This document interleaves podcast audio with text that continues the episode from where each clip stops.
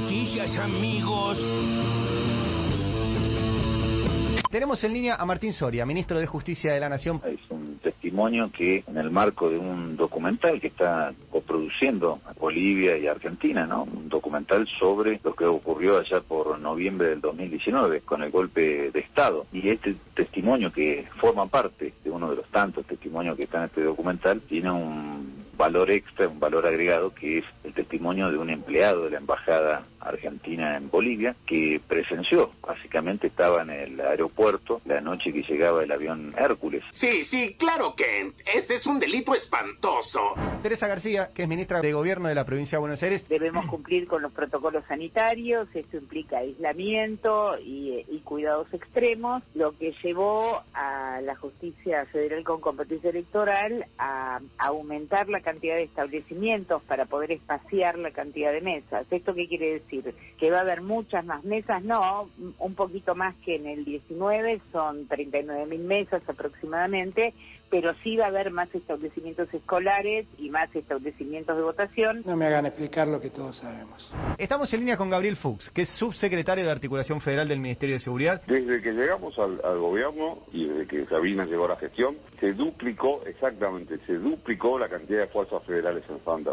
De 2.500 aproximadamente se pasó en este momento a 5.075, es decir, un compromiso sin duda fuertísimo, la duplicación en un año y medio de gestión de los efectivos. En este momento, además, se ha mandado especialmente a la ciudad de Rosario, como producto de la situación y por conversaciones y demanda del gobernador, equipos especiales. El que quiere estar armado, que anda armado, el que no quiere estar armado, que no anda armado. Estamos en la semana número 15 de descenso sostenido del número de casos, incluso durante el invierno, lo mismo que las internaciones en terapia intensiva, lo mismo que la tensión del sistema de salud y lo mismo que las muertes y, por supuesto, seguimos sin ningún aglomerado urbano en situación de alarma. Esto nos permite no solo sostener las actividades que están autorizadas, sino empezar a pensar, como también salió en la decisión administrativa y en el día de mañana se empieza a trabajar en eventos masivos, organizados y cuidados y en eh, también eh, los viajes estudiantiles. ¡Ay, por favor! Es solo un pobre joven de la edad estúpida.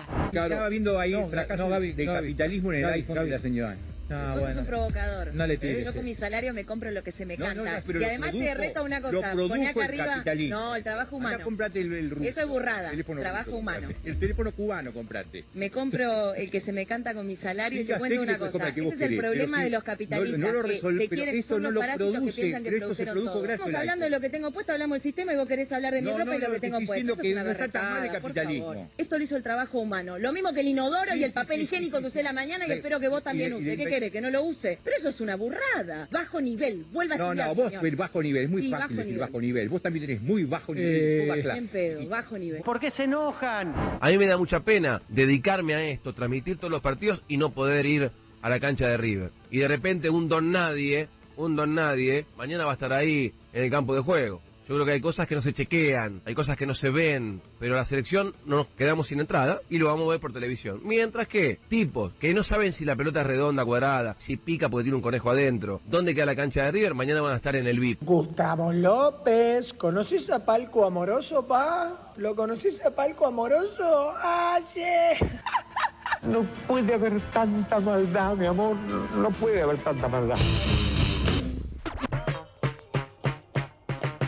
Ay, yo sigo Ay. sin poder creer que todavía estén enojados los periodistas, los periodistas tradicionales, Sí. sobre todo el palo del deporte, me parece que es el que más lo está sufriendo, Y con son- los youtubers, con los eh, pibes y pibas que, hacen- que, que transmiten en Twitch, el caso Ibai en España, el caso Coscu en la Argentina. Me parece que igual no solo con el deporte, ¿eh? también pasó cuando Pedro fue Sí, claro, a, a Olivos, eh, todo lo que no sea los grandes medios a los que ellos están acostumbrados lo- los pone mal.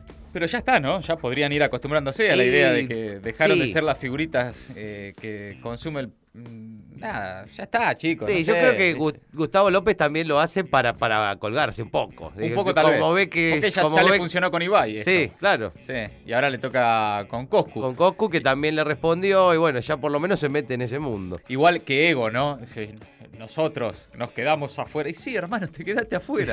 ya está, te quedaste afuera vos, como en, otro, en otra época se quedaban afuera otros. Sí, sí, sí. Hay un montón de periodistas deportivos que se quedaron afuera. Igual Claro. el Gustavo López. ¿eh? No vos porque estás en ESPN. Bueno, todo esto porque esta noche juega la selección argentina y fue invitado Ah, Coscu a ver a la selección en un Sí. palco. Eh, supongo que invitado por Messi. Eh, Y sí. Estuvo con Messi en la Pegaron casa. en onda. España. Pegaron onda, te invita a Messi, mirá si no vas a ir.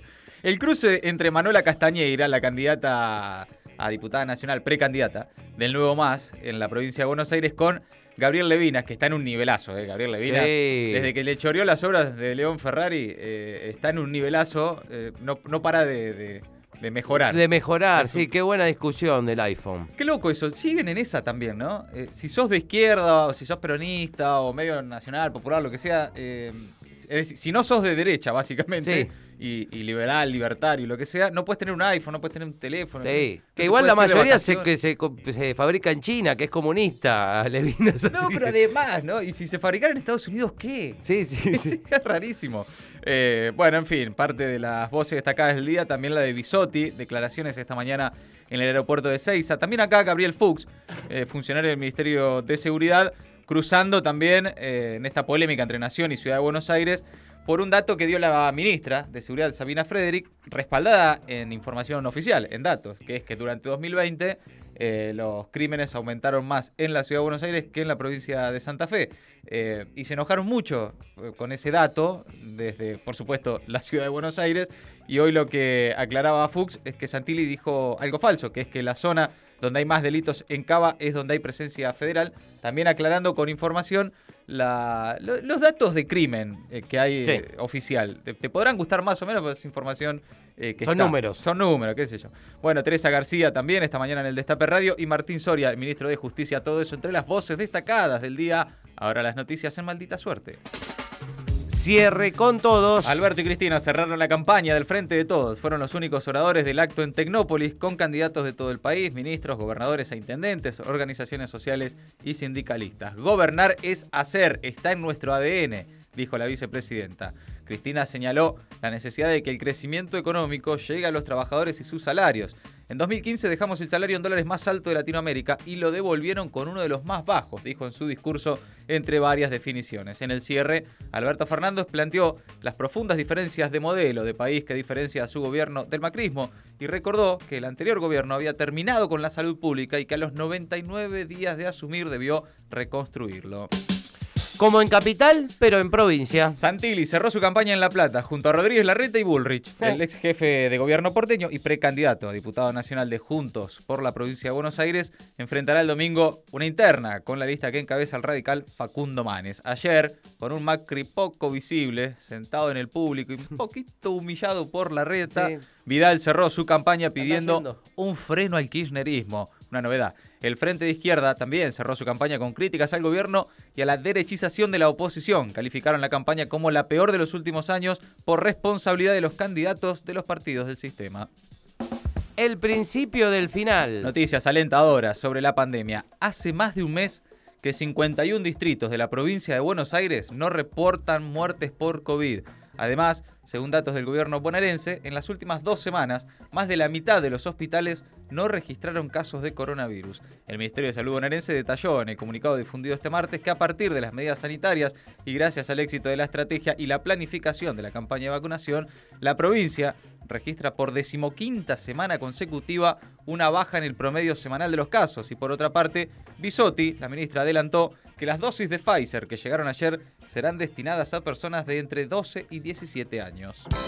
Llegaron las propuestas del macrismo. De la mano de la reta, el macrismo opera en el Congreso para eliminar indemnizaciones. A días de las elecciones primarias, el jefe de gobierno porteño se pronunció a favor de quitar las indemnizaciones laborales y reemplazarlas por un sistema de seguros. Se sumó así a la propuesta de candidatos de su espacio, como los economistas Ricardo López Murphy y Martín Tetaz. El PRO ya presentó hace 20 días, además, un proyecto con ese objetivo en la Cámara de Diputados. Alberto Fernández cruzó a la reta y descartó una reforma laboral. Fundamentó que en el país se dio en los gobiernos de Néstor y Cristina un crecimiento de 5 millones de empleos con las mismas leyes laborales que existen en la actualidad.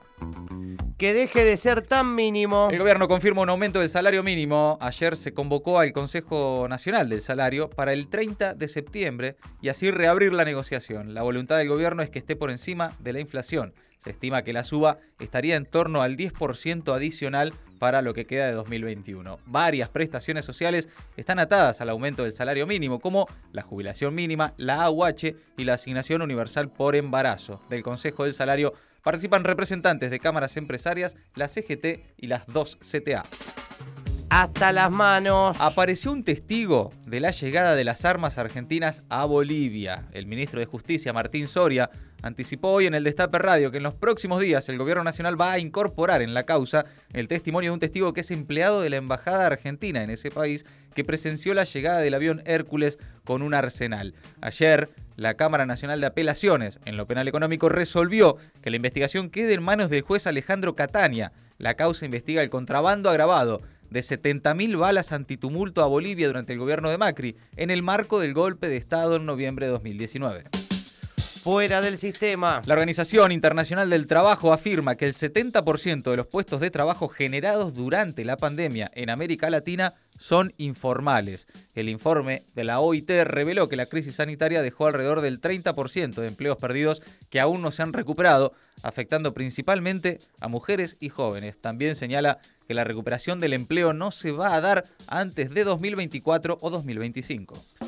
Acá está la hinchada. Argentina recibe a Bolivia por las eliminatorias y vuelven los hinchas a la cancha después de un año y medio. Será la primera vez que se juega en el país tras ganar la Copa América ante Brasil y la AFA tiene preparado un festejo para la previa del partido. También la AFA, junto a los gobiernos de la ciudad y la provincia de Buenos Aires, invitó a la cancha a médicos, enfermeros, vacunadores y recolectores de residuos. Todo esto como gesto de agradecimiento a estos trabajadores por su rol fundamental durante la pandemia. Maldita suerte. De 15 a 17. En el Destape Radio.